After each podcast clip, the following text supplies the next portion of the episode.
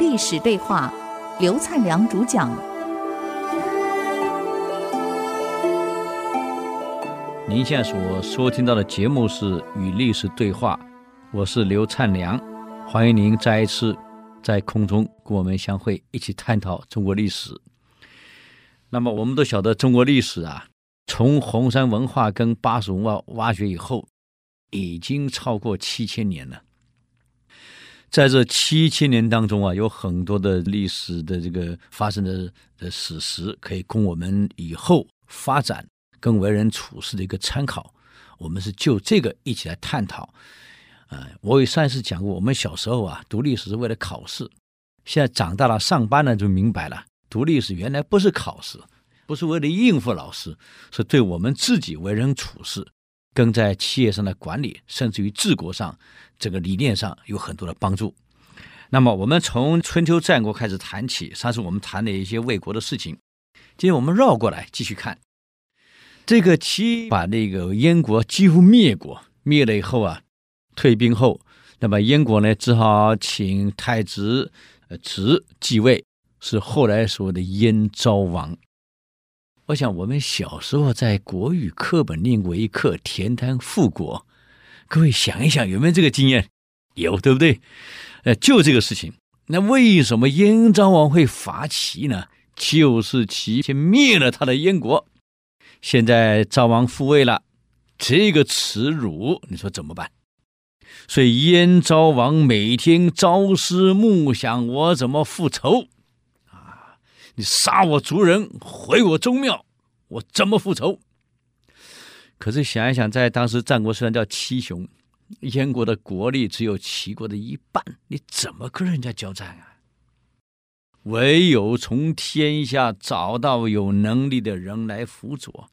我们都很清楚，一个国家兴衰还是富贫强弱。都是跟人才有绝对关系，所以荀子讲过一段话：“强固荣辱在于举相焉。”就是一个国家强还是弱，稳不稳定，繁不繁荣，就看领导人他怎么用人。你用的人是不是人才，还是奴才，还是庸才，还是蠢才？这燕昭王很明白这一点。我们看到这个历史上，只要是这个国君从一个战乱中，从一个混乱中被扶正的，都很想进去，因为他苦过了，他知道这个苦，我再不奋斗，再不坚强，再不发展，这国家完了。所以他找来他最信任的一个人，叫郭伟。他说：“你看，我们国家现在处于这样的环境，乱，刚刚才平，齐军刚刚退。”我刚刚继位，我很想复仇啊！可是我们国力不行啊！我知道需要人才，你看我怎么去找人才呢？郭伟说：“国君，从前有一个国君啊，他让他的臣子去买一匹千里马，拿了一千斤去了。这个臣子拿了一千斤千里马去找啊找啊，果然找到一匹千里马，可是死掉了。”怎么办？他花五百金把马头给买回来。这回来以后啊，他跟国君讲，这一匹就是千里马。可是他死了，活马值一千斤，死马关这个马头，我花五百斤买回来。这个国君非常愤怒啊！你真的蠢材呀你！活马值一千斤，死马不值钱，你还花五百斤买马，买个马头回来，你有问题。这个大臣说：“不不不，大王，您误解了。我为什么这样做呢？您想一想看，我们大王要买活马，千里马花一千斤，可马死了，连马头都花五百斤买回来。这说明我们大王真的爱千里马，真的喜欢千里马，不是光表面上的，是内心真的喜欢。这个事儿传出去以后啊，大王，全天下人都知道。”我们大王爱千里马，一匹死马头都值五百斤。你想想看，那活马呢？大王，我给你保证，马上有人会送千里马过来。不出一年，送来三匹千里马，好的不得了。大王很高兴啊，你的策略对了。郭伟说：“大王，你要招揽天下贤才，是真是假，没人知道。啊，这样我郭伟是一个没什么用的人，你好好赏识我，重用我，就像我是一个那匹死马的马头一样。”这样让天下人知道，像郭伟这样没什么出息的人，大王都重用他，那么何况是人才呢？大王听懂了，燕昭王就这样把这个郭伟的房子重新盖，盖得跟宫殿一样漂亮，给他最高的待遇，还拜他为老师。这一传出去以后啊，哇，那世言跟报道 BBC 报道不得了了，天下人都知道了。啊郭伟这样的一个人才都被重用，那其他人呢？一下子六国贤士通通往燕国奔来了。其中最重要有两个人啊，一个是来自魏国的乐毅，一个是来自越国的，就是吴越争霸越国的巨星。其中这个乐毅，我想我们最清楚了。举兵伐齐，连下七十余城，就是这个乐毅，他是人才。我们可以发现很奇怪，怎么各国人才几乎都来自魏国呢？哎呦，非常有意思哈！就是晋帝，当时秦穆公的百里奚，秦昭襄王的范雎，啊，秦孝公的商鞅，几乎都是晋国人，就是魏国人，都来自魏国。现在连燕昭王的乐毅也来自魏国，我这才想不懂了，为什么魏国出这么多人才，而魏国一直没有办法统一中国，反而让秦给统一了？因为人才你不会用啊，都跑掉了嘛。所以人才的流失，坦白讲是一个国家是那个企业的大损失。这个乐毅到了燕国。燕国的国君跟他相谈数日以后，赞叹啊，这么好的一个人才，太好了，就重用了乐毅，拜为亚卿，后来拜乐毅为宰相。这个时候，乐毅开始告诉燕昭王：“你想复仇吗？当然想啊！他毁了我的宗庙，杀了我的人民，杀了我的先人，我能不复仇吗？”可大王以燕国的国力，你能复仇吗？哎，不可能。那怎么办？大王，现在的管理学都讲过，一个企业弱怎么办？要找联盟嘛。国家弱怎么办？找联盟嘛。同盟关系是非常重要的。大王，以你一个国家伐齐是不可能。我建议联合其他五个国家。共同伐齐，绝对可成。我看这样，我们派几个特使到各国去游说一下，联合伐齐，共同分齐。就这样，在乐毅从内政外交上下手，外交开始联合天下其他五国，内政上开始整理整顿内部。啊我们上次讲国有五寒，其中有一个寒是不知内而务外，不好好整理内部，光老是往外跑是不行的。越狱懂这一点，是内外兼顾。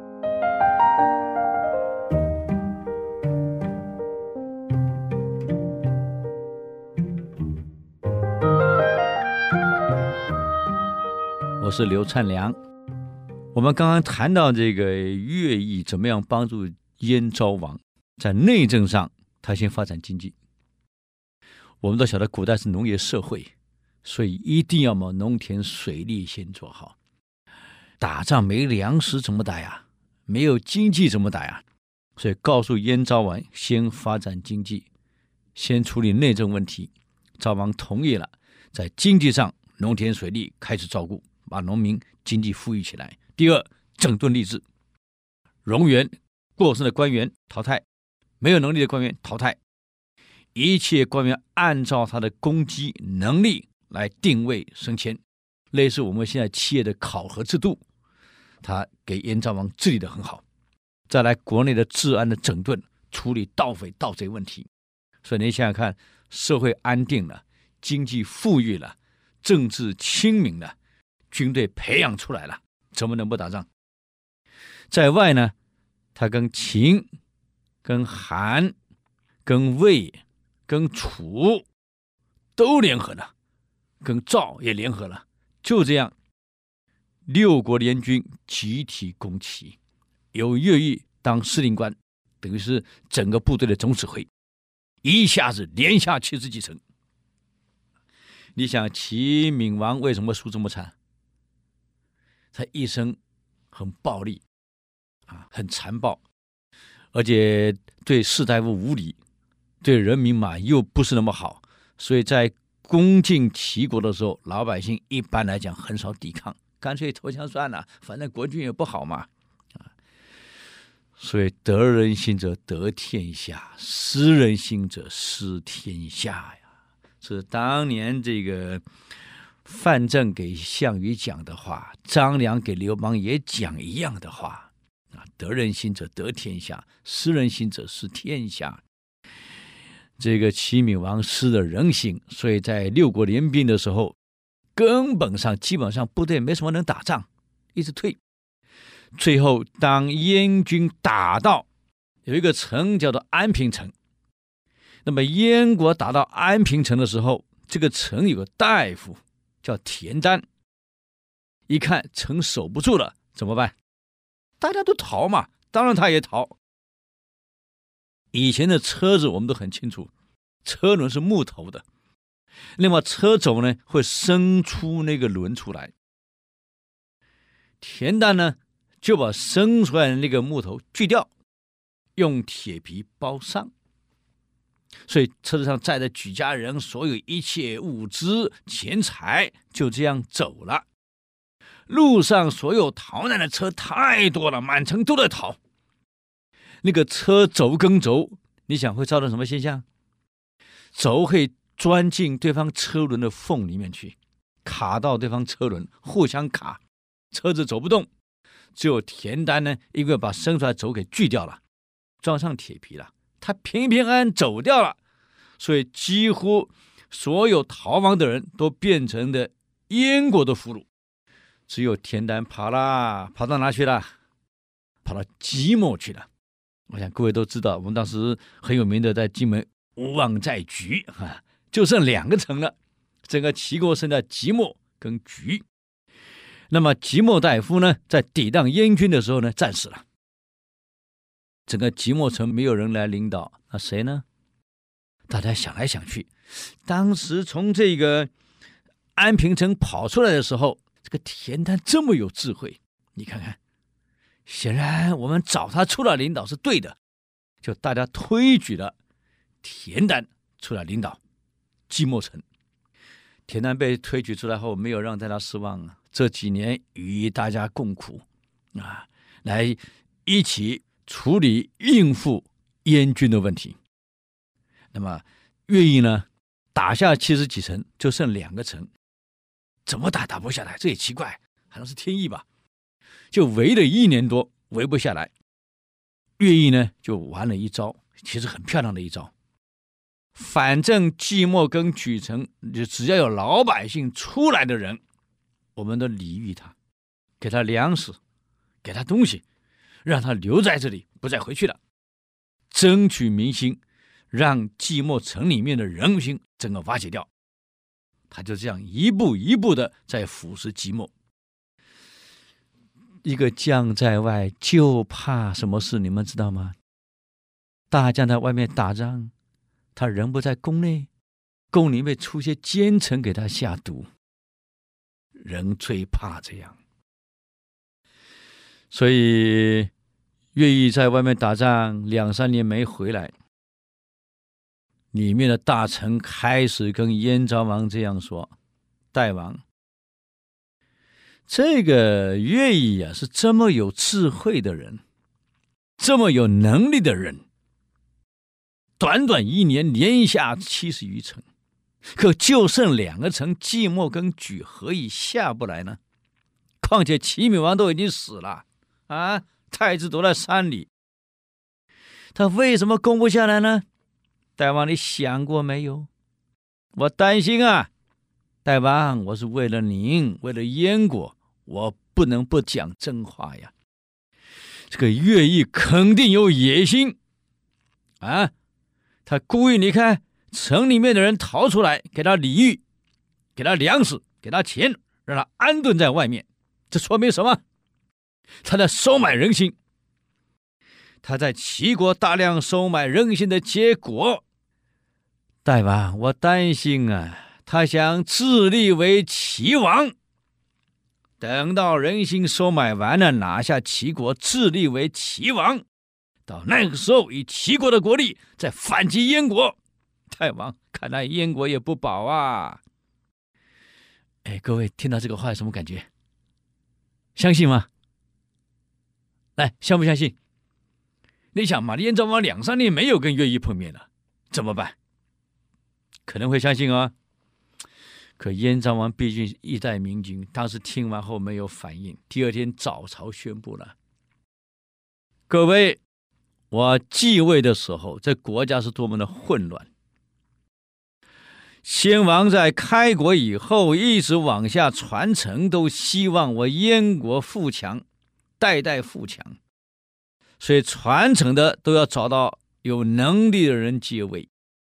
很不幸的是，我的上一代因为昏庸，所以遭到齐国的毁灭，宗庙遭到毁灭，先人遭到杀戮。我继位以后，一直期待把燕国带到强盛，更希望能够报这个仇。所以我从天下招募人才，我好不容易招募到乐毅。帮寡人报了这个仇，连下齐国七十余城。虽然只是那即墨跟莒没有攻下来，我估计可能他有什么困难的存在，啊，而不是真有恶心。如果他真有恶心，寡人也很高兴。我曾经就想过，报了仇以后，我把燕国列为两块。跟越狱共治。今天拿下齐国，如果他自立为齐王也很好嘛。一，我不需要把燕国列成两块了。他在齐国自立为齐王，而且我们共事过，曾经是我的宰相，我们交情又好，齐燕两国可以联手变成兄弟之邦嘛？这有什么不好吗？可是有人就在我面前说，他自立为齐王将危害燕国。是破坏我们君臣团结，这种两舌的行为、奸佞的行为，我不能容忍。来人，把上谏言的这个人拉出去砍了。就这样，这个上谏言的人说，愿意会造反，会自立为齐王的人砍了。这一砍，你看有什么后果？you.